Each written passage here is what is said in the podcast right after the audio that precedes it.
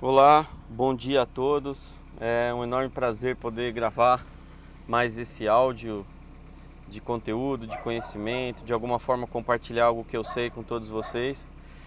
A semana do surf está praticamente nesse né, evento, está chegando ao fim. É, no entanto, o que eu posso dizer para vocês é que os conteúdos não vão parar. Eu vou continuar aqui gravando um áudio sempre, né? É, vou procurar manter uma frequência aqui nas gravações. Não sei se eu vou conseguir fazer diário, mas eu vou me esforçar para fazer. Que às vezes a gente tem correria da fábrica e agora com os alunos dessa nova turma eu vou ter que focar assim quase que 100% neles, né? Para fazer com que eles tenham sucesso no conhecimento, no aprendizado, com as suas marcas, né? É, lembrando que as inscrições se encerram hoje, né? As, as, vão até as 23h59. Caso as últimas vagas, a gente só tem nove vagas caso essas últimas nove vagas não sejam preenchidas, né? Ela sendo preenchida, completando as 50 vagas que a gente resolveu abrir, eu vou, a gente vai encerrar, né, antes desse horário, tá bom? No entanto, hoje à noite eu vou fazer uma live, mesmo assim, mesmo caso encerre as inscrições até lá, eu vou fazer uma aula ao vivo. Vou fazer essa live exclusiva sobre laminação poliéster. Então eu vou laminar o fundo de uma prancha poliéster, vou mostrar para vocês um pouco da técnica que eu uso, e vou fazer o possível para conseguir passar esse conteúdo aí para vocês, tá bom? Então não percam, venham hoje às 8 da noite, às 20 horas, acompanhar comigo essa aula ao vivo, tá? Eu vejo aqui que no grupo muita gente escuta os áudios, né? Me mandam mensagem comentando sobre os áudios, mas eu sinto falta de muita gente lá na live. O pessoal escuta aqui, mas não participa lá. E é bem legal porque aqui você está ouvindo só a minha voz, né? Lá você tem a chance de estar tá comigo de forma é, ao vivo, né? Vendo ali o que eu estou fazendo, o procedimento que eu estou explicando. É, na live passada eu recebi vários comentários positivos. Eu coloquei ali uma uma lousa, né, para tentar exemplificar um pouco mais o que eu estou explicando. Então o pessoal curtiu bastante, elogiou bastante e eu fiquei bem feliz com esse resultado. Então, bom, espero vocês lá, tá bom? É... E vamos lá. Então, é, hoje eu resolvi falar sobre um assunto, né, uma coisa que é assim, é difícil de o surfista ter sensibilidade para perceber e é difícil também, é, pelo que eu vejo, né, os shapers entenderem bem o conceito, né. Então, é, eu já falei um pouco sobre esse assunto lá na aula de hidrodinâmica da semana do surf comentei em algumas lives. Na, na live passada, muita gente teve dúvida e perguntou sobre alguma, algumas questões dos pontos de alinhamento. E hoje eu vou falar sobre então é, as bordas da prancha, tá? É, então, as bordas é um assunto que a maioria dos shapers eles fazem, sabem fazer de forma intuitiva, do tipo quando tá shapeando ali, passa a mão na prancha e sente no shape que aquela borda é ideal com o tempo, quem trabalha com software Shape 3D já consegue no, no próprio desenho fazer o alinhamento correto para a borda desejada, né? Porém, quando vem da usinagem, por melhor que seja a usinagem, sempre precisa dar um finish, né? É, exceto a máquina, uma máquina que tem lá na Channel Island, na Califórnia, que ela usina, ela tem um monte de eixo, ela usina é, é, o disco, ela não usina na, no sentido que a gente está acostumado a ver aqui de usinagem, né? Ele apoia como se fosse quase que uma lixadeira. Tem um vídeo que saiu na Surfer, na revista de surf americana, no site da Surfer, que fala um pouco dessa máquina. E pelo que eu sei, só existe duas no mundo. Uma está quebrada na Austrália e a outra é usada lá na, na Channel Island, operada por um engenheiro mecânico, inclusive. Né? Ele fica lá 100% operando a máquina. Ela não usina do software Shape 3D. Ela precisa usinar de um de um aplicativo específico lá, né? De um de um programa que gera código G. É, no vídeo não, não mostra qual, né? Mas imagino que seja um, um programa assim. E ela, ela consegue virar quase que a borda 100% da prancha. A prancha vem quase já, não precisa nem de finish. É um ajustezinho de rabeta e bico e só, né? Mas, é, enfim, o desenho tem que estar muito bem feito, tem uma série de fatores, né? Então o shaper com o tempo, conforme ele vai desenhando, ele vai ganhando experiência no software, ele vai ficando cada vez melhor nisso, né?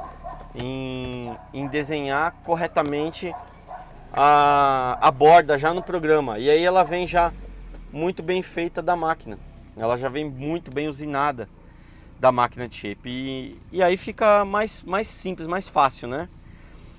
Mas nem todo shaper conhece os conceitos da borda. Então, eu expliquei lá na aula de hidrodinâmica que a borda, né, para caracterizar um tipo diferente de borda, eu expliquei três tipos lá, né? Eu expliquei a borda box, a borda faca e a borda semi-box. A box ela costuma ser usada ali na região do bico, né? Ela é aquela borda que fica bem redondinha. Quando ela é bem cheia, usada no meio da prancha, por exemplo, em longboard, costuma falar borda 50-50, porque ela tem o mesmo ângulo do centro de borda para cima, é o mesmo que vai da virada do, do centro de borda para baixo, até a linha de edge. Então isso caracteriza uma borda box. E ela tem uma característica bem interessante que ela, é, ela não prende na água.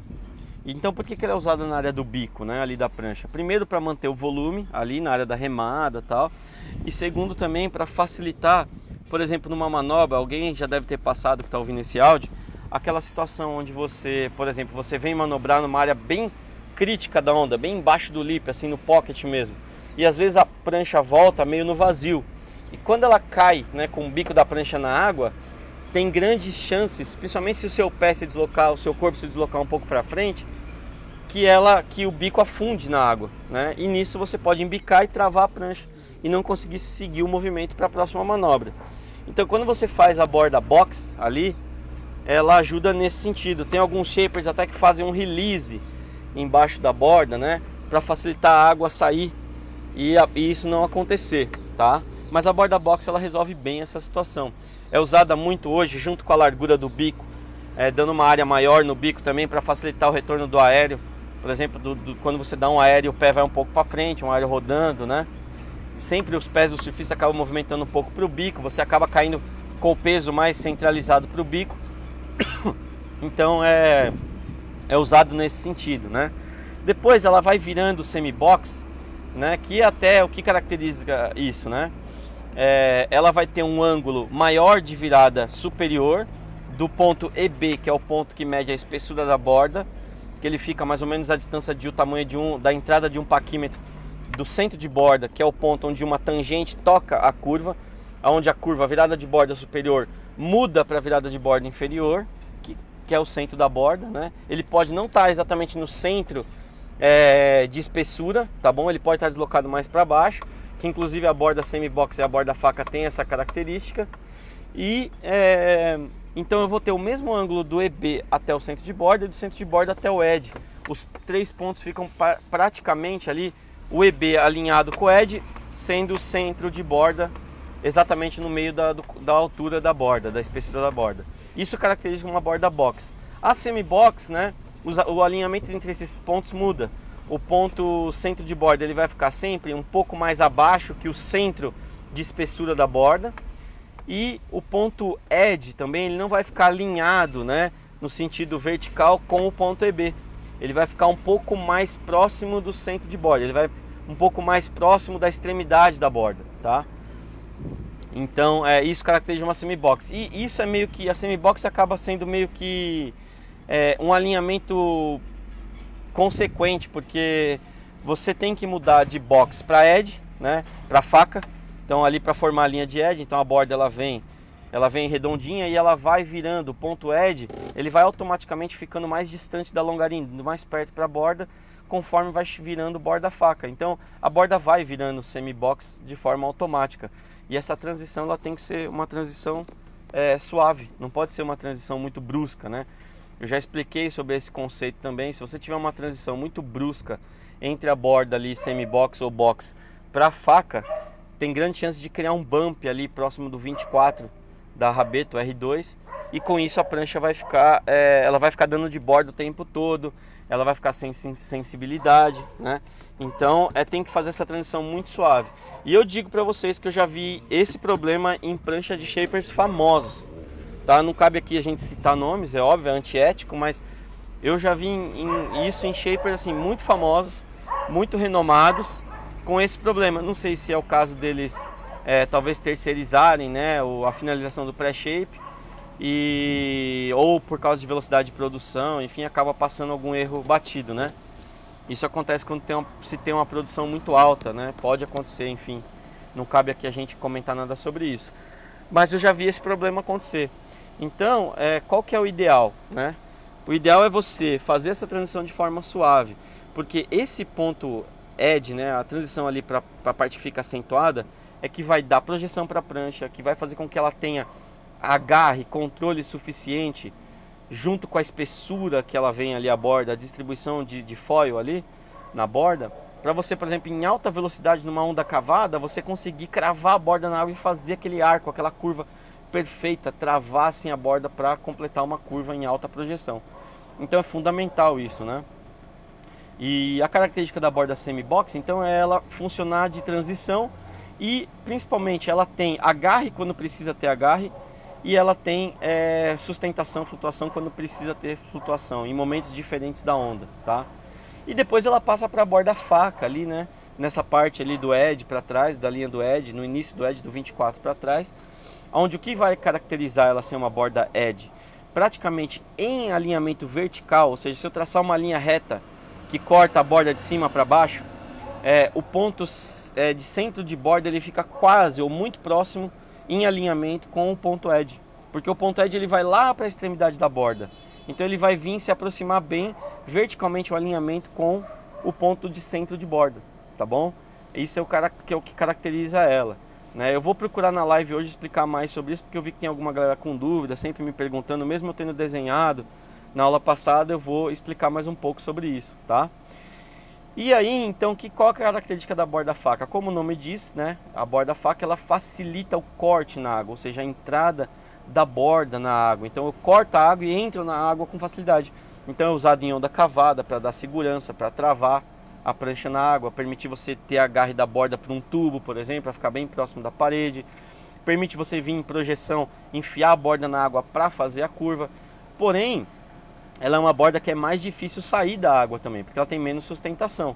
Então eu corto, eu entro com facilidade na água, mas para sair é mais difícil. Por isso que, por exemplo, numa curva onde eu inverto a direção da prancha, legal, eu consigo tirá-la da água. Mas, por exemplo, quando eu entro num tubo, né? Que eu tô ali, ela fica agarrada ali. Então eu preciso fazer a prancha movimentar, eu preciso mudar um pouco a direção, a altura que eu tô na parede da onda para fazer a borda sair da água. Então exige um controle maior, mas é ela que permite você conseguir ficar ali bem deep, bem travado no tubo. Junto com outros, outras partes da prancha, não só isso, né? Mas isso é ajuda, ele tem essa função também. É, então, conforme eu arranjo esses três tipos de borda, conforme eu faço isso em cada modelo diferente de prancha, eu vou influenciar diretamente no comportamento da prancha na água. E eu falo, é, eu digo muito isso, eu vejo muito, mas muito erro em ângulo de borda, em virada de borda, por falta de conhecimento desse alinhamento de ponta e o que caracteriza cada uma delas. Então vale muito a pena você estudar, você se dedicar a isso, você testar, pegar bordas de, por exemplo, de pranchas famosas, de shapers famosos, ver como é o desenho da borda, criar copiadores de borda. Né? Tem uma aula extra no curso de shaper profissional que eu ensino como você pode tirar a borda lá do software. Então você desenha, você tira ali em tamanho real e consegue fazer um copiador de borda ali imprimindo isso. Né? Fazer ali um, uma borda, um gabarito de borda para você testar se a sua borda está bem desenhada, está bem alinhada, está bem é, fiel ao seu projeto. Então são coisas que, que a gente vai aprendendo com o tempo que eu passo experiência para os alunos, né? É, por exemplo, quando eu iniciei a primeira turma do curso de Shaper, eu não fazia isso.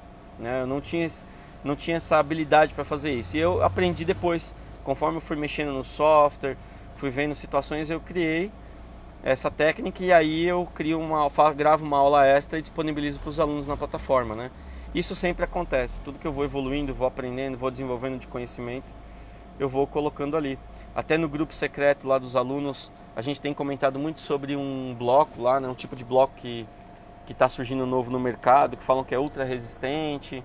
A gente tem testado, por exemplo, lá é, tem comentado sobre resina, sobre é, o próprio software Shape 3D. Então, pró os próprios alunos vão descobrindo coisas e vão ali colocando informações. Então, cria-se uma rede de contato e aprimoramento bem grande, né? Então, tá bem legal.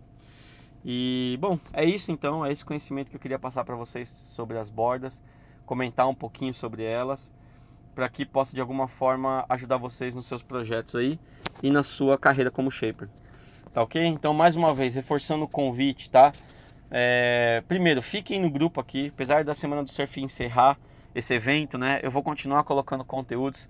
Então continua aí no grupo, eu vou sempre pôr conteúdo sobre o projeto das pranchas, sobre curiosidades do mercado, sacadas sobre as pranchas. Estou preparando uma série de áudios aí falando sobre as pranchas dos atletas do circuito mundial. Então vou analisar as pranchas, vou comentar, tá bom? Então é, fiquem aí no grupo que vai ser bem legal, tá ok? E caso alguém tenha uma pergunta para a live hoje, né, que vai ser às 20 horas, onde eu vou ensinar sobre laminação poliéster, vai lá, é, entra lá no WhatsApp, manda pergunta ou manda pelo e-mail ou entre em contato com o nosso suporte também diretamente lá é, no WhatsApp, manda para eles que eles vão separar essas perguntas ou até mesmo pelo Instagram que eu vou respondê-las lá na live, tá bom? E principal, não deixa de acompanhar, não deixa de seguir lá, é, de estar tá lá comigo hoje ao vivo às 20 horas, tá ok? Então é isso, tamo junto e é, nos vemos aí nos próximos conteúdos. Um grande abraço, um bom dia para todos aí, um bom trabalho e vamos com tudo aí. Surf por toda a vida.